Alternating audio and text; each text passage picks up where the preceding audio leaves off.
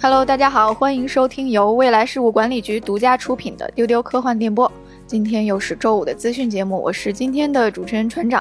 那跟我一起分享资讯的有悠悠，大家好，还有文丽，大家好，丢丢丢。嗯，最近天气突然变得非常非常炎热。嗯嗯，就是那天我们聊到季节的时候，就说我们都很喜欢夏天。我就感觉这是一个好多人生大事和很多神奇的事情都会同时发生的季节，快乐的季节。对，那么说到夏天，首先就要提到六月七号，今年的高考开始了。就一年一度的，我们都很关注它的作文题哈。那今年全国甲卷的作文题目是什么呢？是人们因技术发展得以更好的掌控时间，但也有人因此成了时间的仆人。这句话引发了你怎样的联想与思考呢？哎，这集我熟。呃，请就此展开一篇呃文章来论述。你就看完这个题，我瞬间就脑补出了一个画面，就是。别说是神秘博士粉了吧，就可能所有的科幻迷跟奇幻迷就恨不得要在考场上面站起来，就就去外面操场上跑圈，就说这题我熟，这题我熟。然后散场之后，所有神秘博士粉在考场的门口就挨个安利说：“你看过神秘博士吗？了解一下。”我们神秘博士粉为什么兴奋？因为我们神秘博士就是 Time Lord，我们是时间的主人，我们还不是仆人。感觉神秘博士粉就是挥挥洒洒，就是。写满这个作文的格子都没有问题。对啊，而且不只是神秘博士，我看到这个题目的一瞬间，就脑中无数个科幻作品就刷刷刷的闪过。嗯，呃，像什么一日球、土拨鼠之日、这个蝴蝶效应，真的好多。对，你说高考老师阅卷的时候，心想怎么会这么多 IP 呢？就不知道现在收听节目的丢丢听众有没有今年高考的同学哈？如果你恰好达到了这个题目，请。在评论区分享一下，跟我们分享一下你的感受。对我们实在是很好奇。嗯。我突然想起来，其实当年我高考就是一个有点类似于科幻的作文，然后我是正儿八经的写了一个科幻小说，而且分数还不低哦。哦，所以这说明什么呢？同学们，就是读科幻有助于帮助大家在考场上取得更好的成绩。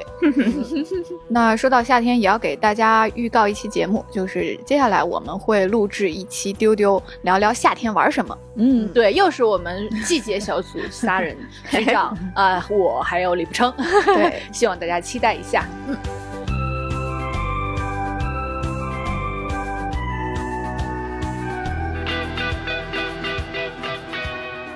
那最近其实我们分别还沉浸在不同的追剧的快乐里面。那我知道郭姐最近是看完了《继承之战》啊，是的，就是 HBO 的神剧《继承之战》第四季终于完结了。我其实是一个满意又空虚的状态，因为这个第四季它的整个过程追的都让我非常的进入，就是非常开心。因为本来就是一部很优质的剧，然后到了第三集的时候，IMDB 评分甚至高达九点九分，就是创造历史的那种。然后就是看的时候就是那种心里的百转千回，而且这个剧你。不能说是被各种反转震撼，而是你追的过程中是会有感受到巨大的情感冲击。其实《继承之战》Succession 这个名字，你听到就知道它最大的悬念是这几个小孩谁会继承家业。但是你这个商战剧看到了第四季的时候，这个结果已经没有那么重要，而重要的是这些主角们他们的个人性格、个人情感的变化。然后非常厉害的导演和编剧在那些剧情和对白里面，将这几个亲兄弟。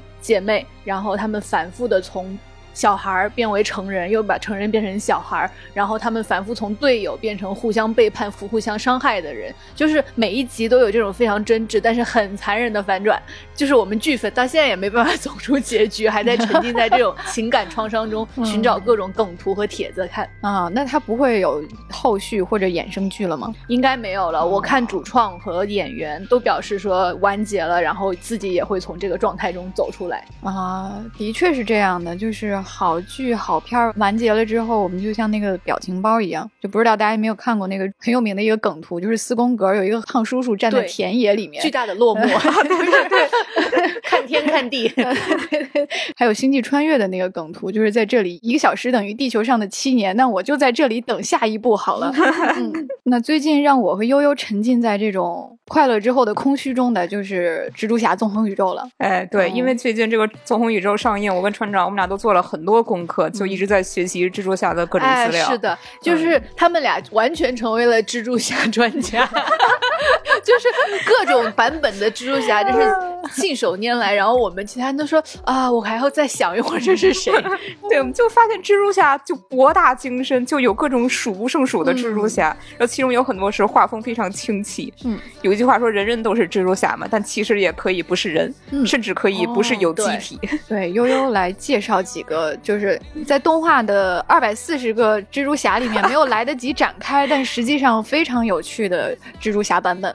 哎，我个人非常喜欢一个蜘蛛霸王龙，它就是来自于 史前时代，它原本是一个非常弱小的翼龙，它在被一条霸王龙追杀，这个时候他们被一颗含有外星蜘蛛的陨石砸中了。我看到这儿，当时我就做出了那个双手合十的动作，因为感觉这个真的有点太过于地狱笑话了。翼龙可以称之为弱小吗？我我它相对于霸王龙 来说确实很弱小，它是一个体型很小的龙。对，呃总之被砸中了之后呢，这个霸王龙和翼龙他们双方的身体互换了，所以我们主人公他就变成了霸王龙，然后他一不小心他摔倒了，压死了原来那条霸王龙和两只无辜的恐龙，从此他就学会了责任。然后另外还有一个就是可能是我自己找到的我最喜欢的蜘蛛侠之一，就是东映蜘蛛侠四百大妈。哇，那这是什么深奥的知识？请悠悠给我们详细解释一下。它其实是一九七八年东映的一个特摄剧集《蜘蛛侠》，它是东映从漫威买了版权拍摄的，然后它的剧情也是。每一个元素都让大家非常的熟悉。他是说，一个年轻的机车手叫做山城拓也，他跟随着只有自己能听到的召唤声，掉到了山洞里，遇到了一个神秘的老人。啊，这集我们也看过，这集我们看过很多次。这个老人他其实是蜘蛛星的王子，因为他的母星遭到了一个宇宙组织叫做铁十字团的侵略，他就逃到了地球，躲藏了四百年。这个王子他把自己的血液输给了主人公拓也，从此拓也他就拥有了蜘蛛星人的超能力，然后他从此就发誓要消灭这个邪恶的铁十字团。这个东瀛蜘蛛侠他就是把特色的精髓贯彻到底。刚才我们说他有一个外号叫四百大妈，因为主人公他每一集他会先自报家门，蜘蛛侠。然后他说的是日式英语，Spiderman。哦，原来如此。对对 对。然后他说之前他会先摆一个特别夸张的 pose，然后有那种反复切来切去的特别鬼畜的镜头。最后他大喊一句他自创的那种中二 title，就是什么来自地狱的使者 Spiderman，为孤独少年而战斗的男人 Spiderman，守护母子亲情的男人 Spiderman。每一集他 title 都不一样，就这么一套非常中二。的流程，就说实话，看习惯之后会发现还挺上头的。嗯，然后这个剧集它也没有什么电脑特效，它所有动作戏就真的是实拍。嗯，因为蜘蛛侠他还跟奥特曼不太一样，他不是光打斗，他还老得爬墙，然后在高处荡来荡去，各种楼梯上、大楼上很多跳跃，嗯，就真的很危险。这属于是动作演员用生命在拍戏。更日式的就是这个蜘蛛侠还有一大堆的非常高科技、豪华的装备，他有一个宇宙飞船，这个飞船可以变身成为一个高达六十米的机器人，叫雷欧帕顿，并且与雷欧帕顿组合使用的一个神器叫做战魂神剑，这个剑。的设定就是只要投出去百分百命中，而且一击必杀，是一个逆天的神器。那这样，它岂不是所有蜘蛛侠里面战斗力最强的一个版本啊？确实，确实，它是一个天花板了。而且斯坦李老爷子本人是给过这个片子非常高的评价。嗯，就是这个片子，他是拍出了日本自己的特色。然后他说，就连蜘蛛侠走路的姿势都能设计的完全与众不同，和美国动画版是不一样的，就是非常日式的一个风格。所以我非常希望这个蜘蛛侠纵横宇宙的第三部会叫做超越宇宙，能多来点这个四百大妈。嗯，你说到日本特。特色蜘蛛侠我也坐不住了，就是我必须给大家安利一下，就是在第一部中就有登场的这个蜘蛛侠 Penny Parker 啊，就是那个开机甲的小姑娘。可能到现在还有很多朋友觉得眼熟，但是不明白怎么回事儿。其实她就是一个漫威版的 EVA。对，就是这个小姑娘呢，她是一个日美混血儿。然后她小时候呢，她的爸爸就在蜘蛛机甲的事故里面就去世了。那么在这个孩子十四岁的那年。啊，他的梅姨和他的本叔就告诉他：“勇敢的少女啊，你是一名驾驶员。”啊，这个故事我后面我们都知道了，对吧？呃，然后在第二部《纵横宇宙》里，他就终于开着漫画原作里面那个像呃初号机，但是有二号机配色一样的机甲现身了，就是一个红色的身形修长的机甲，然后。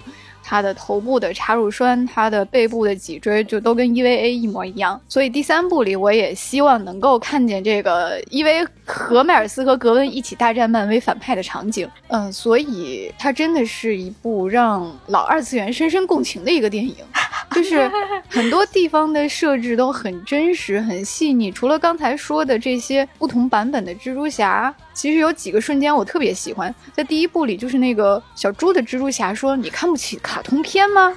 嗯，啊，那个瞬间就是原地起立，就是鼓掌说：“你你说的真好。”然后第二部大家都很共情的一个瞬间就是就是格温唰的一下撕掉手办的包装，我看大家都对这个点特别的有共鸣，然后很多人说。的确是影院里一群人同时倒吸冷气，然后我就知道这个影院里坐着的都是些什么人。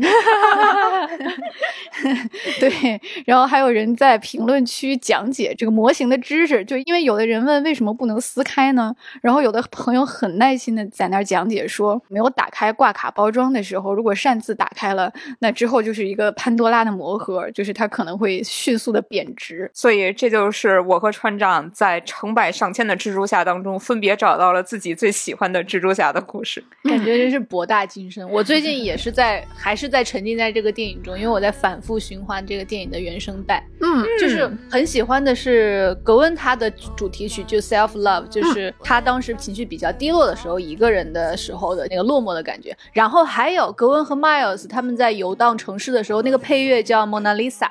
然后这个原声带呢，整个原声带都非常的时髦，非常酷。它的制作人叫 Metro Booming，然后他打造了整个原声带，他联合非常他很熟悉的现在炙手可热的 rapper 和音乐人，就是好听的歌太多了。我相信片尾的时候大家都有那个感觉，就是看着那个画面，然后听着那个片尾曲 Am I Dreaming，就是舍不得走。嗯，所以非常推荐大家去循环一下这个原声带。是的。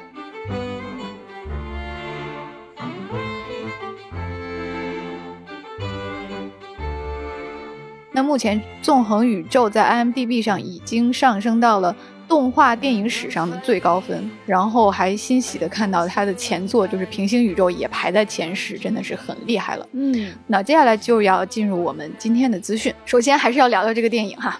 哎，就是 我们借着这个电影的余热呢，他的制片人艾米·帕斯卡尔确认了一系列蜘蛛侠的新消息。那首先就是真人版蜘蛛侠，就是荷兰弟和赞达亚主演的第四部蜘蛛侠电影仍然没有消息啊。目前因为 好莱坞编剧罢工而暂停开发了。不过这个电影本身是没有停的，它还在筹备当中。但是没有关系哈，其他的这个单人剧有眉目了。那是什么呢？蜘蛛女侠的电影和迈尔斯的真人电影也已经开始制作了。啊，对，我看很多人都想要看格温的单独电影。嗯，我其实还想看朋克蜘蛛侠的单人。啊，对对对对对对。但我觉得朋克蜘蛛侠太酷了，他不屑于给你展示那么多。嗯，然后据说呢，第一部中很有人气的，就是尼古拉斯凯奇配音的那个暗影蜘蛛侠也会有单人剧。动画电影系列的第三部就是超越宇宙。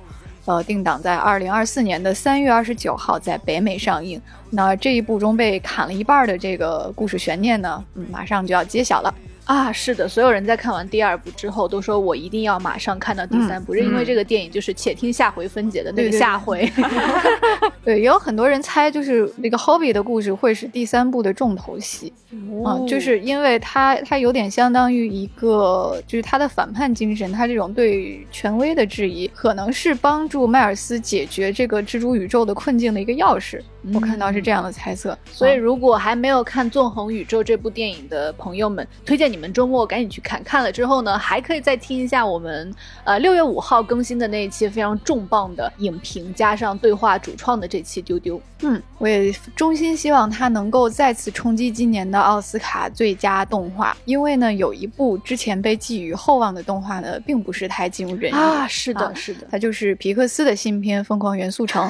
嗯，这个真的很惊讶，因为当时船长是先看了蜘蛛侠嘛，然后船长回来就跟我说啊，太好看了，可能他就是再要看一下元素城的质量，然后他们两个人来竞争呃奥斯卡最佳动画，结果没有多久。元素城就在戛纳的首映上口碑崩掉了。嗯。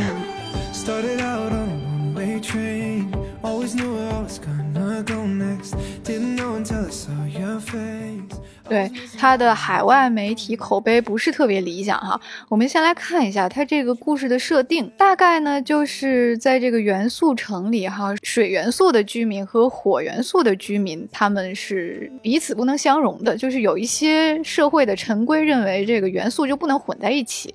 然后火的元素就被隔离在一个区域里面了。那最后呢，就是我们的男女主就上演了一个类似于罗密欧与朱丽叶的故事，就是 冲破家族的观念，最后走到了一起。然后我们来看一些评论，看看大家认为它到底不好在哪里。有一种观点是，它虽然有令人愉快的浪漫的化学元素，但是被公式化的剧情、乏善可陈的反思和情感回馈笼罩了。它有很多好的想法，但是呢，就很快的被放弃掉了。同时也有说是一个关于爱、成长、接纳的感人故事，但没有什么特别令人惊奇的。毕竟已经非常成功的《疯狂元素城》已经在先了。就是认为故事过于公式化的评论会比较多。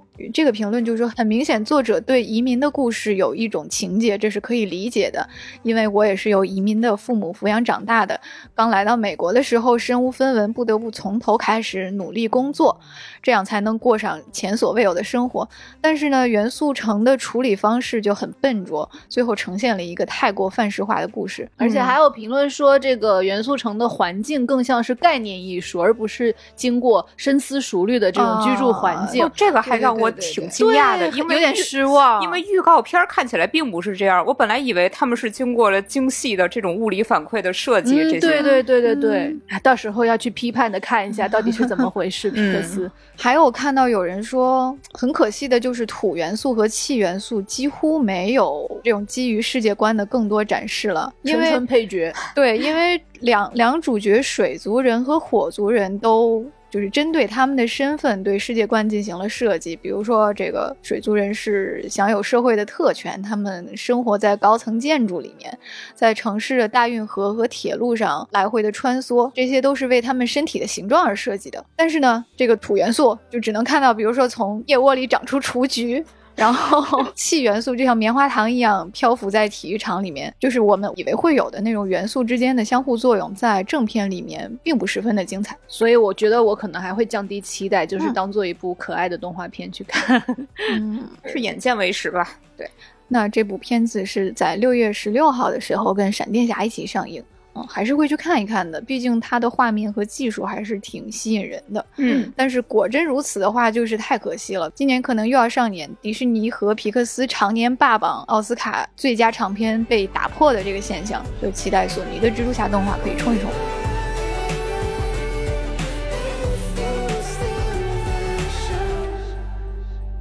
今年的上海国际电影节六月二号已经开票了，不知道你有没有抢到呢？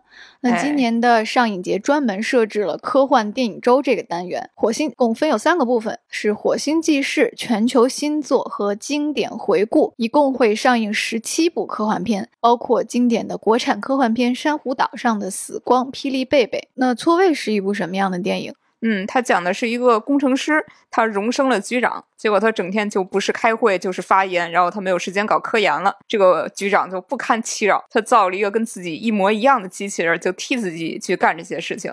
那么毫不意外的，这个机器人非常享受大权在握的感觉，它开始失控了。就是这样一个故事。错位这个片子可以说是中国的第一部人工智能科幻电影。好，那就顺便预告一下，今年的上影节未来事务管理局受邀作为产业传播支持，将会围绕科幻电影周带来一线的报道，请大家到时关注。在科幻电影周的科影融合论坛上，局长呢也会作为嘉宾参与到圆桌论坛二。科幻电影的科技基因，那到时候请大家关注未来局科幻办，还有我们的微信公众号，都会给大家带来一手的消息。同时，在上影节之后的上海电视节，我们未来局将带来两场重磅的放映，这会儿应该是敲锣打鼓的重要通知。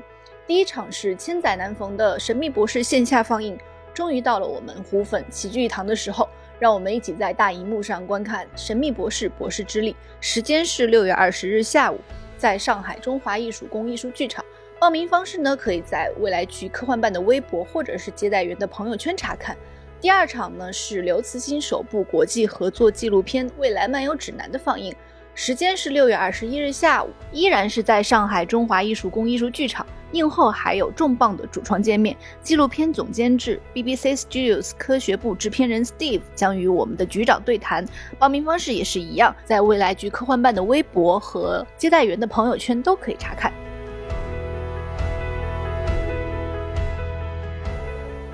今年上影节还有一个出圈的大新闻，就是 新福音战士剧场版终终于来了，真想。握着组委会的手说谢谢啊，就是因为回想一下，四部新 EVA 的剧场版全都是当年率先在上影节引进的，然后我就看到很多朋友在晒票根儿，就是呃连续抢到了之前三次的。真的很不容易，很多粉丝给我们留言说，就是本来有说有笑的这种换票的群里，还有这个片单群里，突然因为这部电影的空降而变得剑拔弩张。还有 EVA 粉丝群，突然每个人都是对手。对，当时我们未来局办公室分工非常明确啊，嗯，我们就是一半人在帮千老师抢一个阿拉伯的劳伦斯，然后另外一半人呢就在抢 EVA。哎，感谢朋友们。我当时是千老师那个阵营的，因为我做出一个理性判断，我觉得 EVA 可能比。二零零一太空漫游还要激烈，就大家各凭本事，自求多福。我会选择那个几率大一点的部分。是的，后来结果就是我们抢到了好几张阿拉伯的劳伦斯，然后当时我们一骄傲就把它早早的转手了，就分给了很想看的朋友什么的。后来看到说在换票市场上，阿拉伯的劳伦斯的价值这么抢手，就是 我瞬间就后悔了。就是阿拉伯的劳伦斯是可以换 EVA 或者悲情城市这种最火电影的。哎，悔不当初啊！那同样有这种遗憾的朋友哈，欢迎加接待员的微信 f a a 零五零四来我们的上一节换票群来蹲一蹲转票。嗯，好，接下来是令人期待的暑期大片《芭比》。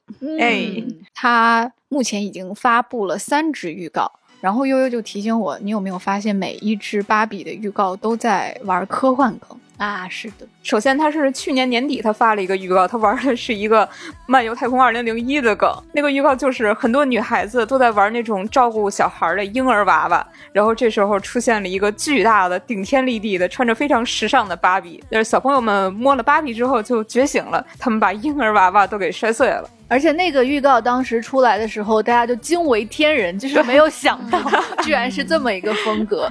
然后到了前段时间，芭比发的预告。就更嗯丰富了。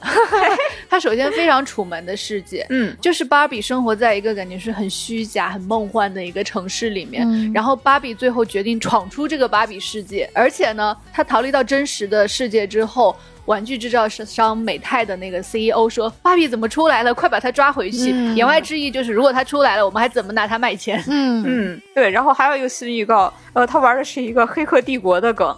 他是说，芭比和肯他意识到了现实世界的存在，于是他就找一个可能是有点像墨菲斯那样的觉醒者之类的角色。这个人就让芭比做选择，他给了芭比一个非常 shiny 的高跟鞋，就代表你可以继续无忧无虑的留在芭比乐园里边。还有一个平底鞋，就代表去现实世界寻找真相。所以你选哪一个呢？然后芭比说：“我肯定选高跟鞋呀。”然后那个人说：“不行，你必须去寻找真相，再选一次。”对，这里就很好笑，因为芭比的玩具的脚。脚就设计成那种穿高跟鞋的形状啊，好荒谬的一个事实。然后荒谬。然后呃，那个让他选择的人就一手拿着高跟鞋，另外一手拿的是非常舒适的 Birkenstock 的凉鞋。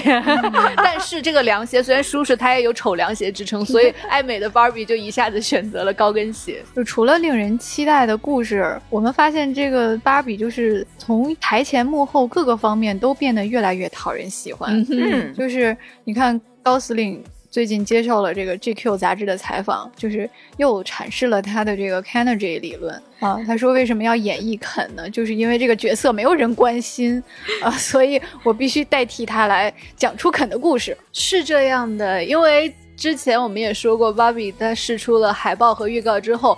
Barbie 的那个标语就是 Barbie 是个 lawyer，是设计师，是 everything，然后 Ken 就是就是 Ken，just Ken，还是 Ken，还是没有人在意。在肯诞生的时候，它确实是 Barbie 的一个配件。我觉得好像呃买玩具的人没有说我会专门要一只肯，我都只是因为有了 Barbie，所以我觉得 Barbie 应该更丰富一些，所以我就再给他拿一个朋友肯。感觉高司令对肯的这个了解非常的深入。嗯，高司令这个事儿呢，还有一个前情提要，就是之前确认由他来办。扮演肯的时候，然后就有很多人很不高兴。然后他们在推特上就发起了一个 tag，这个 tag 就是说高司令不是我心里的肯。然后高司令他就针对这个事儿回应说，这个说法很有趣，就好像之前他们曾经想到过肯似的。呃，但是如果你真的关心过肯，你就会知道从来没有人真的关心过肯。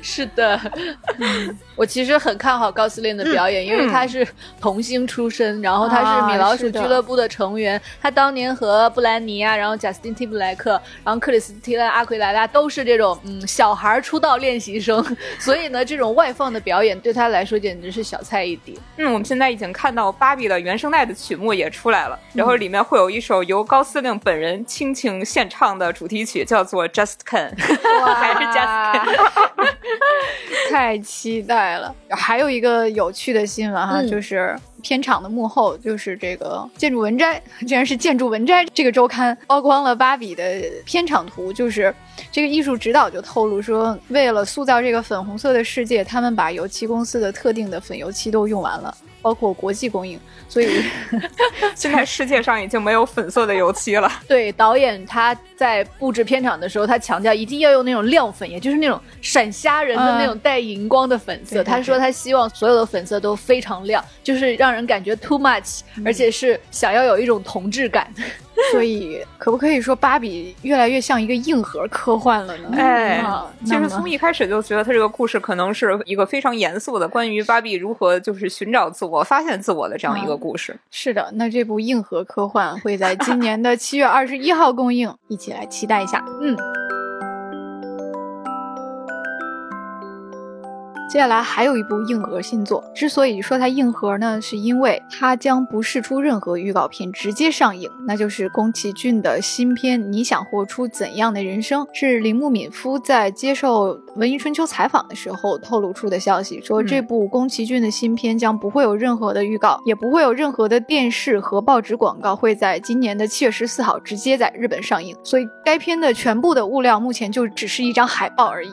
嗯，不愧是他，就是你想活出怎样的人生？它是改编自一个小说家叫做吉野源三郎，呃，发表的著作。这个书里就是讲述一个十五岁的少年，他在舅舅的启发和引导下去探索友情、贫富，然后人与社会、勇气这些课题，借此厘清人之所以为人的价值。我去查证了一圈哈，为什么说宫崎骏这个操作如此的硬核？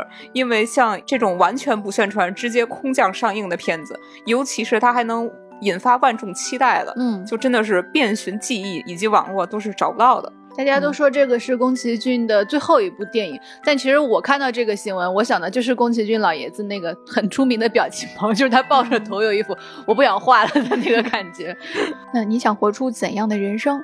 会在今年七月的十四号直接在日本上映。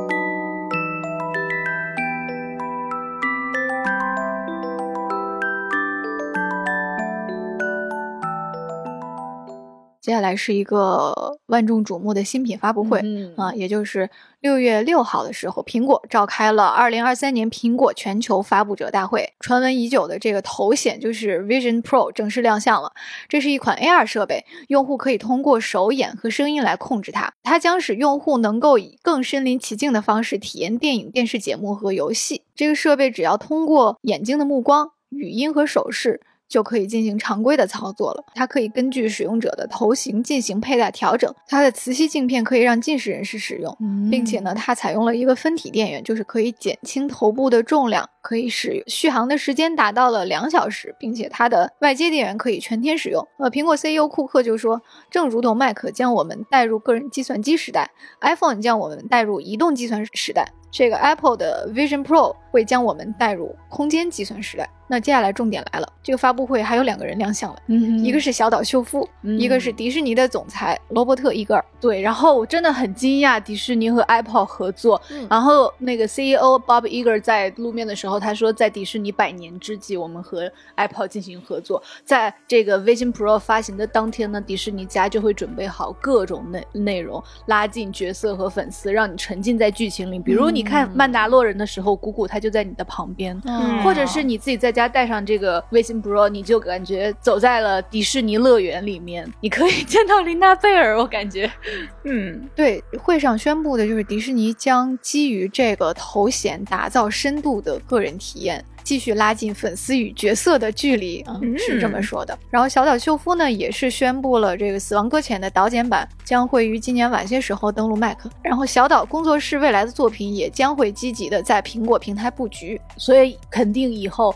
有了 Vision Pro，你还可以玩小岛的新游戏。因为通常来说，我们是不建议用 Mac 来玩游戏的。但是现在连《死亡搁浅》都能上 Mac，那我就可以先期待一波这个游大游戏制作了。嗯嗯，比如说像《头号玩家》那种极其沉浸式的画面帧数全拉满的 VR 游戏，你就可以列入做梦清单了，是吧？就《荒野大镖客》《刺客信条》然后《塞尔达》全都给我安排上吧。嗯。另外还有就是像《阿凡达》《星际穿越》这种关于太空和异世界的。以非常美丽的大制作和大特效场面取胜的片子，嗯，那我肯定就整天待在星际穿越不出来了。那目前这个 Vision Pro 公布的价格是三千四百九十九美元，明年年初发售。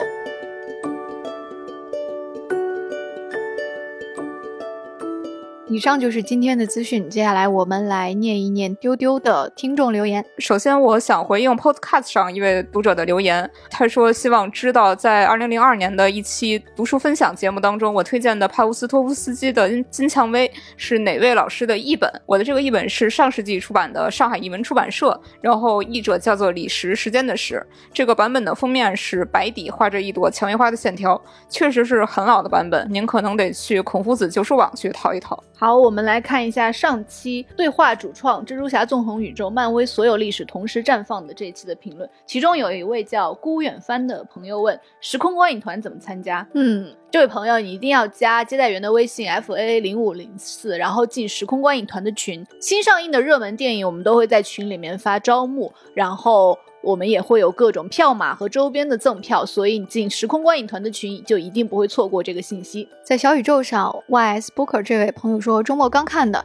观影过程非常开心，好久没有在电影院这样过瘾了。作为肤浅的入门级艺术爱好者，开头一上来就是一顿艺术史满汉全席。在小宇宙上，四十二号喵说乐高蜘蛛侠好可爱，喜欢猪猪侠，就是 pig 的那个猪。这里插播一个信息啊，乐高蜘蛛侠这段居然是一个十四岁的国外青少年做出来的。我们知道这个消息真是惊呆了。可能有很多朋友会觉得说这部电影的画风是不是大于？故事内容啊，是不是有点风格盖过内容？那这位叫 Milk 的朋友就回应了这种看法。他说，剧情平庸也是在画风非常突出的前提下说的。那这部蜘蛛侠是有资格竞争超英电影天花板的。在这个评价维度上，全年龄向的剧情确实显得温吞了一点。在小宇宙还有一位叫微信的朋友说，真的非常喜欢这部电影，已经在疯狂安利给别人了。因为他自己对蜘蛛侠真的很路人，但这一部却迷住了他。嗯。在网易云音乐上，有一位叫藤崎的朋友问：Ashley Wood 创作丁仪是只画一个人设，还是画篇漫画呀？告诉你，哦朋友，他是设计丁仪这个形象，以及会做出实物的玩具。在我们六一重看《天空之城》新发现那一期，喜马拉雅上有我们的老朋友腿长八米的小柯基，他说在看的时候脑子里会想起小静的话，这不就是王国之泪空中的岛屿吗？有废墟、机器人、飞行石。当时就感觉有什么东西被瞬间点亮了似的，从此天空之城在我眼里就不一样了。现在从影院回来之后，手里拿着 Switch，呃，我的王国之泪也变得特别了起来，有一种我也亲身抵达了天空之城的感觉。我要保护好这一花一草一木。不让他们被坏人破坏。还有一位 ID 是英文的朋友，呃，N O V A L I S，他说《王国之泪：风之神殿》的进入方式和《天空之城》一模一样，算是亲身体验了一遍《天空之城》。确实，我在玩《王国之泪》的时候也有同样的感觉，就是我会把把大量的时间花费在从天空之城跳下来然后飞翔上。这位叫 S A I L E N G 是赛冷吗。这位朋友说，孩子悄悄凑到我耳边说：“妈妈，没想到三十几年前的动画片制作技术这么高雅。”是呀，谁能想到《天空之城》是上个世纪八十年代的作品，这么具有想象力，这么具有创造力，而且还有人文关怀。久石让的音乐响起，我的眼眶瞬间湿润，孩子的手摸了过来，紧紧握住了我的。此刻，我们都体会到了那颗最美好、最真挚。最纯真的心。有一位叫张金阳的朋友说，有一处的风很打动我。两个小主人公落到拉普达醒来，环境安静的，只能听到风吹拍动他们乘坐的风筝翅膀的声音，让我想到以前爬山，早上在山里从清冷的风里醒来，也只听到风吹帐篷的呼声，怀念那时候沉浸在自然里的快乐啊，好美的场景。嗯。然后呢，就是我们的丢丢首次线下见面会的实录了。嗯啊，看到大家非常非常非常多的留言，在喜马拉雅上，伯恩说：“实不相瞒，我是一路傻笑着飞回上海的。”那感谢这位朋友从上海千里迢迢赶到北京来跟我们见面。腿长八米的小柯基说：“跟大家一起丢丢真的太快乐了，最后的星战主题丢的热血沸腾。”嗯，对，是的，小柯基还跟另外一位粉丝撞衫了，他们穿的都是新的啊优衣库星战 T。后来第二天发现我们的设计师也穿了那件 T。但我觉得就是我们可能是世界上最不怕。撞衫的嗯人了，就是撞衫反而证明大家有相同的爱好呀，就是人群中对上眼神的那个瞬间，一种彼此的认证吧。在小宇宙的评论区还闪现了另外一个播客。火象三傻妙妙屋的主播米卡萨本人，他就说欢迎大家也来去他的博客玩一玩。这位叫叶金秋的朋友说参与现场加一，真的有 friends 一样在聊天的感觉，就也是很感谢大家冒着社恐，就是啊对，跟我们实体见面。就一开始大家确实有点僵硬，但是后来就是围坐在地上的铺垫上，就是大家确实都放开了。我也看到很多朋友都评论说这是丢丢的一小步，确实社恐的一大步。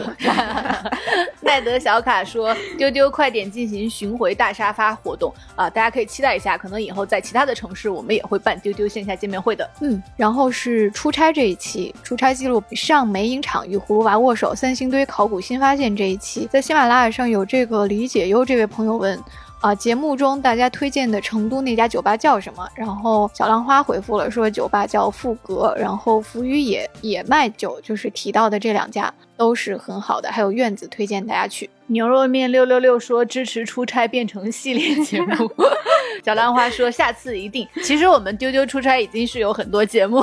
嗯，在小宇宙有一位叫贾嘎 emo 的朋友说太爱你们了。或许有一天，人类真正迈向深空，你们就会成为穿越星辰的星际电波，成为维系群星间人类文明的宇宙信标，已经可以脑补一部科幻巨著了。谢谢谢谢，借您吉言，借您吉言。